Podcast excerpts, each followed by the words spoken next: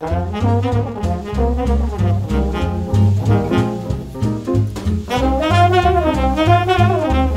bénéfice du doute, une émission de l'Alliance israélite universelle, préparée et présentée par Frédéric Lechterflack. Aujourd'hui, inciter à la haine au nom de l'art, liberté artistique et liberté d'expression avec Nathalie Hennick.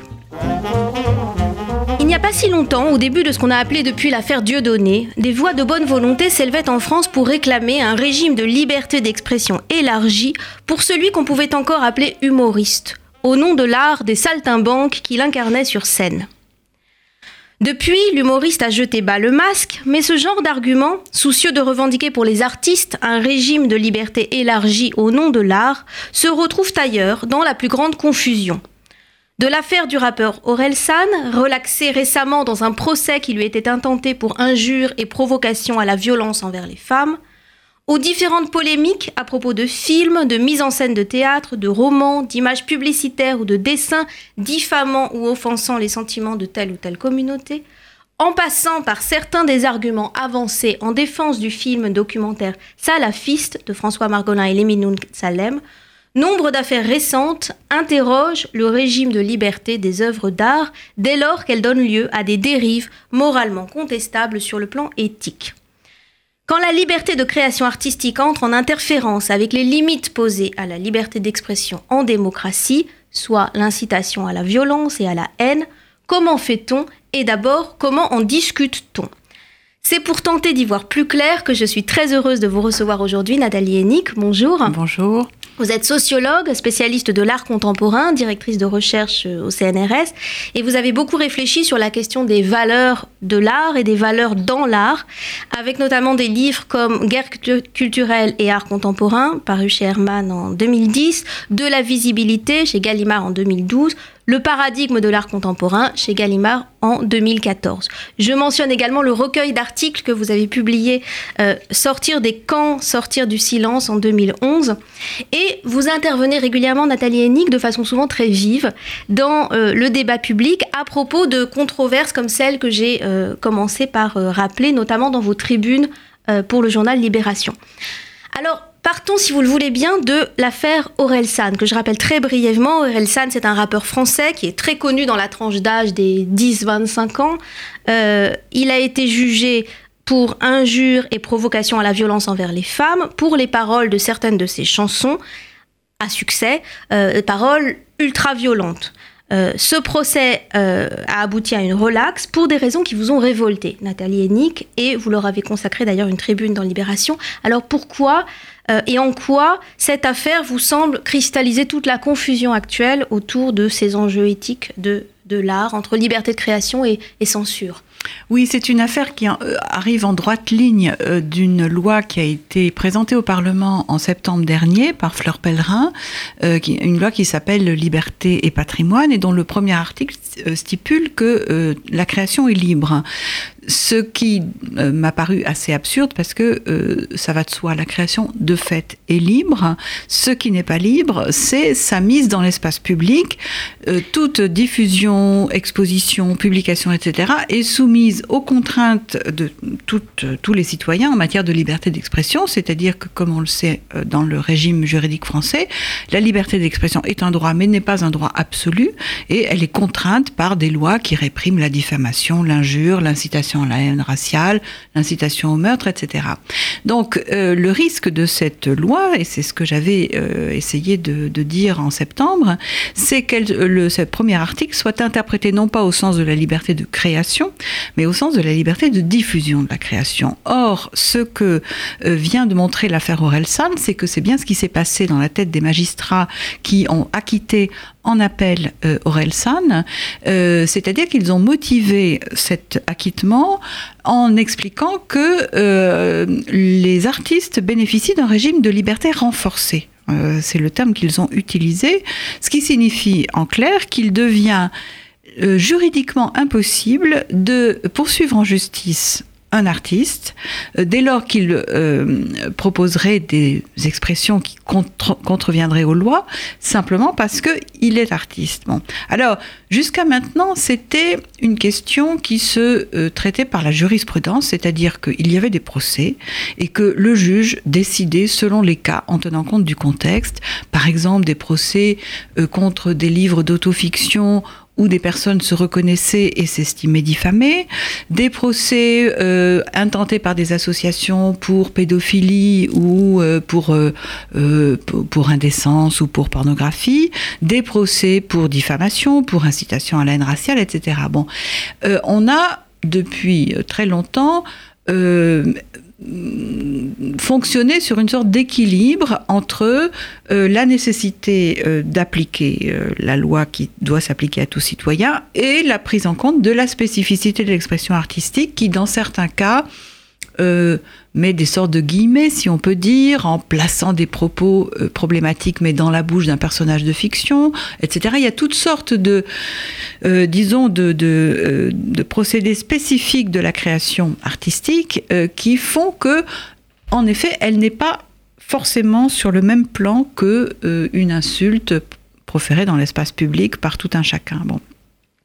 cet équilibre à mon avis, relativement raisonnable, est rompu dès lors que la loi stipule que les artistes sont au-dessus des lois, c'est-à-dire qu'on ne peut plus euh, poursuivre les artistes, et c'est ce qui est en train de se passer avec cette loi qui donc est allée devant le Sénat. Les sénateurs ont eu la très mauvaise idée de rajouter une précision euh, expliquant que ce n'était pas seulement la création qui était libre, mais sa diffusion, c'est-à-dire qu'ils ont durci la proposition euh, dans un sens qui exonère a priori les artistes de toute poursuite possible.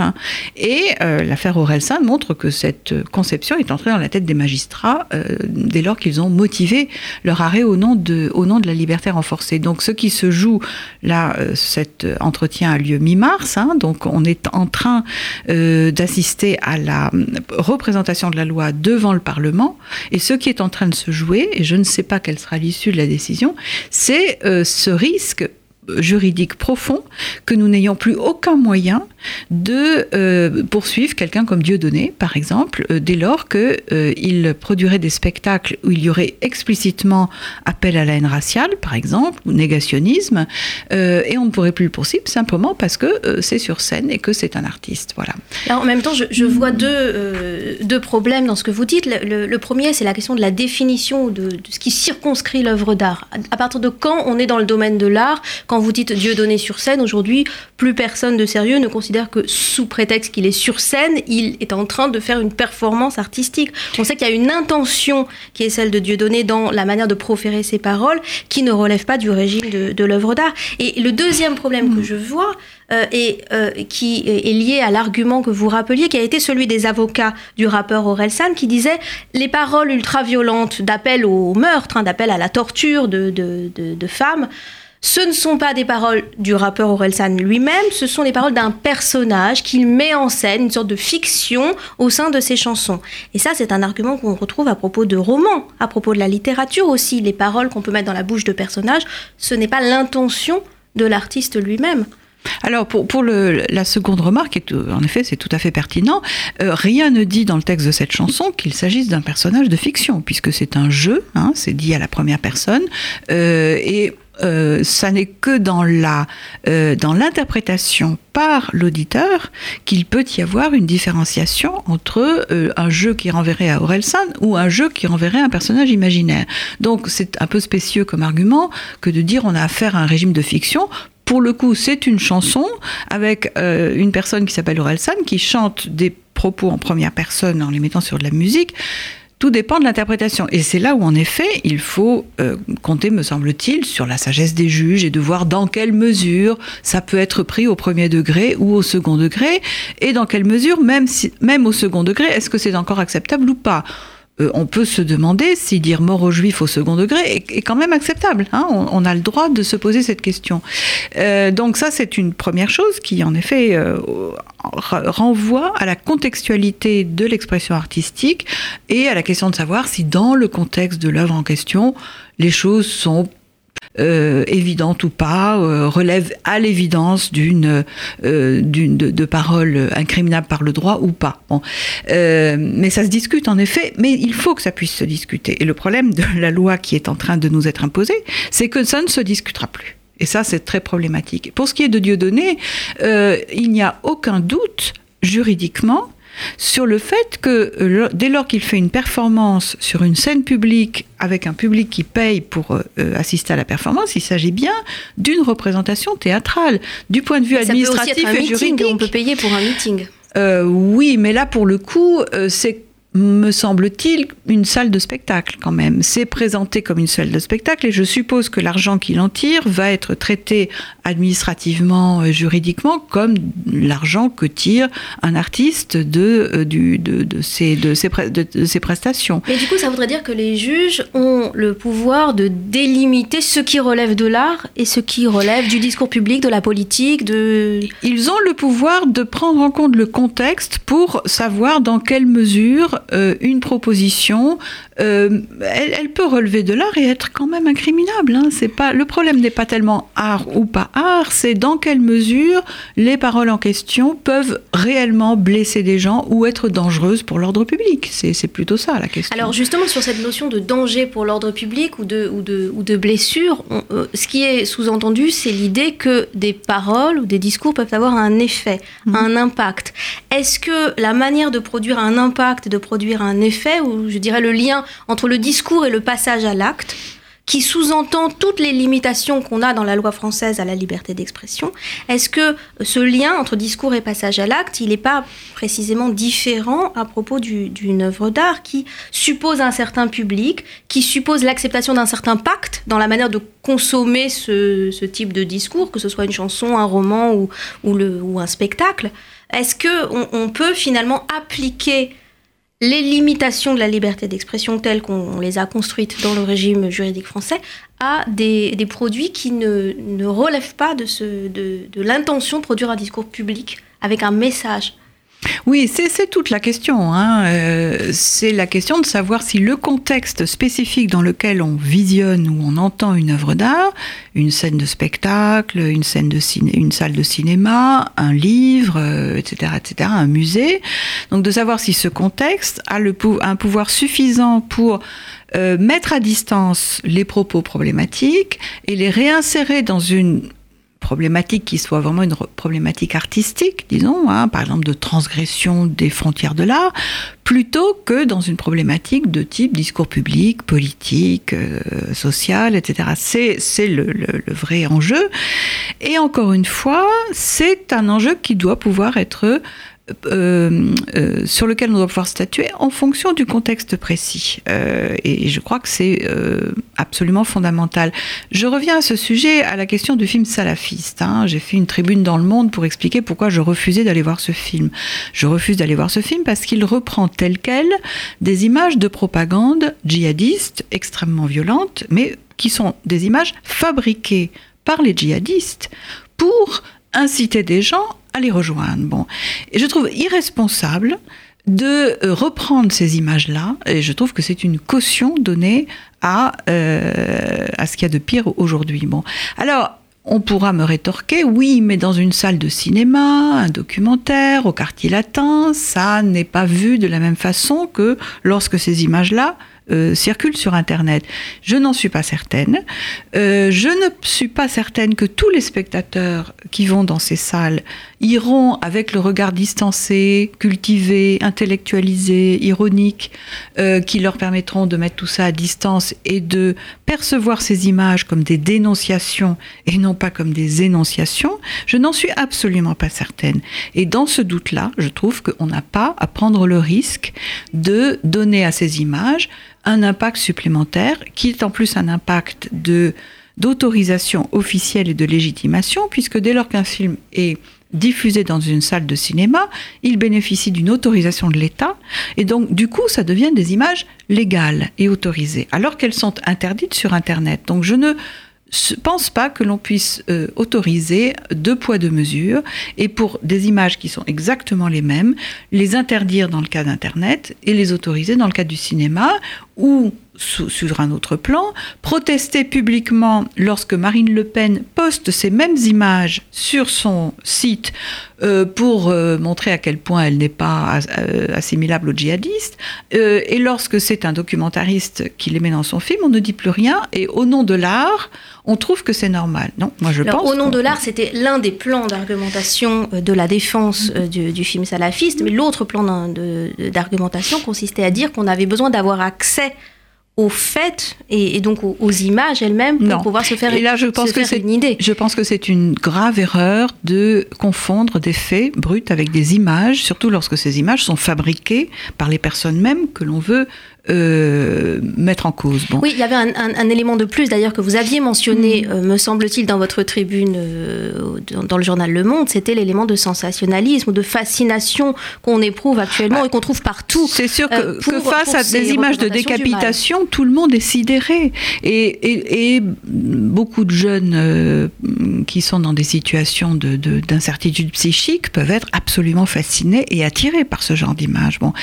donc, je, je ne suis suis pas d'accord pour penser que euh, des faits rapportés, euh, analysés, réfléchis doivent être sur le même, mis sur le même plan que des images qui ont avant tout un impact de sidération et de fascination. C'est pas du tout du même ordre. Si on veut s'informer sur euh, la propagande djihadiste, d'abord on peut en parler, on peut raconter comment ça se fabrique. On peut éventuellement mettre avec beaucoup de précautions euh, euh, filmiques euh, quelques éléments pour montrer ce qu'elle fabrique. Par exemple, les précautions consistent à montrer les images en question projetées sur un écran pour qu'on voit bien le contexte dans lequel elles sont montrées. Oui, ça c'est des effets de montage. C'est des effets de montage totalement absents de ce film qui s'est autorisé, encore une fois, à récupérer du matériel qui est du matériel de propagande euh, totalement euh, assassine. Enfin, voilà. Donc euh, je, pense qu'il y a une espèce de, de fascination pour l'image qui fait qu'on croit que dès lors que c'est une image, c'est intéressant et ça va nous apprendre quelque chose. Non, ça ne nous apprend rien, ça ne nous permet pas de comprendre, ça nous permet juste d'être fascinés. Donc je, ne suis pas du tout d'accord pour justifier la diffusion de ce genre d'image au nom du surplus d'informations qu'elle nous offre. Et, et en même temps, est-ce que l'émetteur de discours où l'artiste euh, doit être considéré comme responsable de la réception de son travail. Absolument. À partir du moment où elle lui échappe. Euh, elle lui échappe dans la mesure où il n'a absolument pas réfléchi à ce qu'allait être cette réception. Le fait que les auteurs de salafistes se soient résolus à supprimer au montage les images du policier assassiné euh, dans les tueries de, janvier 2015, simplement parce qu'on leur a dit qu'il risquait une censure, montre bien qu'ils n'ont pas beaucoup réfléchi à ce qu'ils mettaient dans leur film. Ou qu'ils ont réalisé que c'était euh, absolument insupportable pour la famille de la victime. On peut aussi quand ou que ça tombait sous le coup de la loi. Bon, voilà. Mais en tout cas, euh, dans ce cas, dans ce cas-là, on peut pas les créditer d'une énorme réflexion sur la réception de leurs images, c'est, je crois, le moins qu'on puisse dire. Donc, je pense qu'on n'a pas accepté tel quel ce genre de choses. Euh, par ailleurs, ils ont évidemment, comme Aurel San, comme euh, donc Salafi, c'est la même question, mis en avant le risque de censure. Or, je pense qu'il faut être clair, la censure est une institution démocratique. Il est normal que dans une démocratie, l'État ait un droit de regard sur ce qui circule dans l'espace public. Alors, évidemment, les critères de censure se modifient selon les contextes, selon les périodes. Ce qui était censurable il y a deux générations ne l'est souvent plus aujourd'hui. Faut-il pour autant délégitimer toute censure? Je ne pense pas. Et je pense qu'il y a en effet des propos, des images qui sont dangereux et que l'État a parfaitement le droit d'interdire. C'est-à-dire qu'on aborde aujourd'hui les questions de censure à partir d'un prisme qui est celui des régimes totalitaires ou de ce qu'on sait de l'usage de la censure dans des, dans des contextes non démocratiques. On a du mal à hiérarchiser notre perception du danger. Est-ce que le danger, c'est l'impact produit par certains types de discours et leur effet possible dans l'espace public ou est-ce que le danger, c'est la restriction des libertés euh, en démocratie? Je crois que cette hiérarchie des, des risques et des dangers, elle évolue en permanence. Vous savez, c'est pas parce qu'il y a eu de la censure dans les régimes totalitaires que toute censure est totalitaire. Au contraire, toutes les démocraties ont eu des systèmes de censure et continuent à en avoir. Les interdictions moins de 18 ans pour certaines catégories de films, euh, enfin bon, et toutes les formes de contrôle de ce qui est mis dans l'espace public. Euh, ça n'est pas du tout un signe de totalitarisme, c'est au contraire le fait que ces contrôles soient faits sous le, contrôle de la loi, euh, avec une administration tout à fait publique, avec des experts qui exercent dans le cadre de commissions que n'importe quel citoyen peut contrôler. On peut savoir qui exactement est dans les commissions de censure, etc. Tout ça est parfaitement démocratique. Ce qui est problématique aujourd'hui, c'est que pour beaucoup de gens, le mot même de censure est insupportable. L'idée qu'il puisse y avoir la moindre restriction, non pas des libertés en général, mais des libertés accordées aux artistes, est devenue insupportable pour un certain nombre de gens pour qui les artistes devraient être au-dessus des lois. Je trouve anormal dans une république que l'on considère qu'une catégorie de citoyens puisse être au-dessus des lois. Alors, sur la question de la censure, il y a euh, évidemment des critères qui sont définis par la loi, et puis il y a la question des perceptions. Une réaction que j'ai euh, entendu euh, défendre à propos de l'affaire Orelsan, c'est, et on retrouve l'argument du deux poids, deux mesures, cette idée que finalement ces propos étaient des propos de violence contre les femmes, si ces mêmes propos de violence, d'appel au meurtre avaient été contre des juifs, ou contre des homosexuels, ou contre des blancs, ou contre des noirs, ou contre des, tel ou tel groupe religieux, la réaction des juges aurait été différente. Alors, est-ce que ces différentes causes doivent être traitées ensemble? Et j'ajoute un autre élément, d'ailleurs, pour encore complexifier euh, la question. Euh, par rapport au, procès intenté à des rappeurs, on trouve parfois des procès qui leur sont intentés pour des injures ou une provocation à la haine envers la France et ses symboles. Est-ce que c'est du même ordre? Alors, bon, tout cela relève en effet de, choses qui peuvent tomber sous le coup de la loi, mais de façon euh, différente. C'est vrai que les lois qui protègent spécifiquement euh, les femmes face à l'injure ou face à l'incitation à la violence sont des lois plus récentes que celles qui protègent les euh, juifs, par exemple, euh, et euh, toutes les communautés, disons, qui seraient atteintes pour des raisons d'appartenance à une race ou à une ethnie, et qui, en effet, sont relèvent de la lutte contre le racisme et l'antisémitisme depuis assez longtemps. C'est vrai que nous sommes dans une culture qui euh, accepte assez bien le second degré, l'ironie, euh, la discréditation euh, contre les femmes. Bon, ou par rapport aux femmes, il y a toutes sortes de blagues, la publicité en fait énormément. Faut-il les prendre au premier degré et en faire des motifs d'incrimination ou faut-il les prendre au second degré et se dire c'est de l'ironie et ça fait partie de la culture française du jeu euh, avec la différence des sexes, là encore, ça doit se juger selon les contextes, selon les situations. Il me semble que dans le cas d'Orelsan, il y avait vraiment à la fois une incitation à la violence physique, puisqu'il menace quand même une femme de la tabasser à mort, et une référence explicite à l'affaire Marie Trintignant, qui pour les familles peut être vraiment vécue de façon extraordinairement euh, insultante et problématique. Donc il y a, à mon avis, deux bons motifs d'interdire cette chanson. Voilà, pour le coup, mais dans le contexte en question. Merci beaucoup Nathalie et Nick. Il faut qu'on s'arrête là, mais, cette discussion évidemment reste à, prolonger. Je rappelle les titres de vos récents livres en rapport avec, euh, avec notre discussion, De la visibilité et Le paradigme de l'art contemporain, tous deux aux éditions Gallimard. C'était Le bénéfice du doute, une émission de l'Alliance israélite universelle préparée et présentée par Frédéric Lechterflack. Vous pouvez la réécouter sur le site de RCJ, www.radio-rcj.info. Rubrique Le bénéfice du doute. À la semaine prochaine.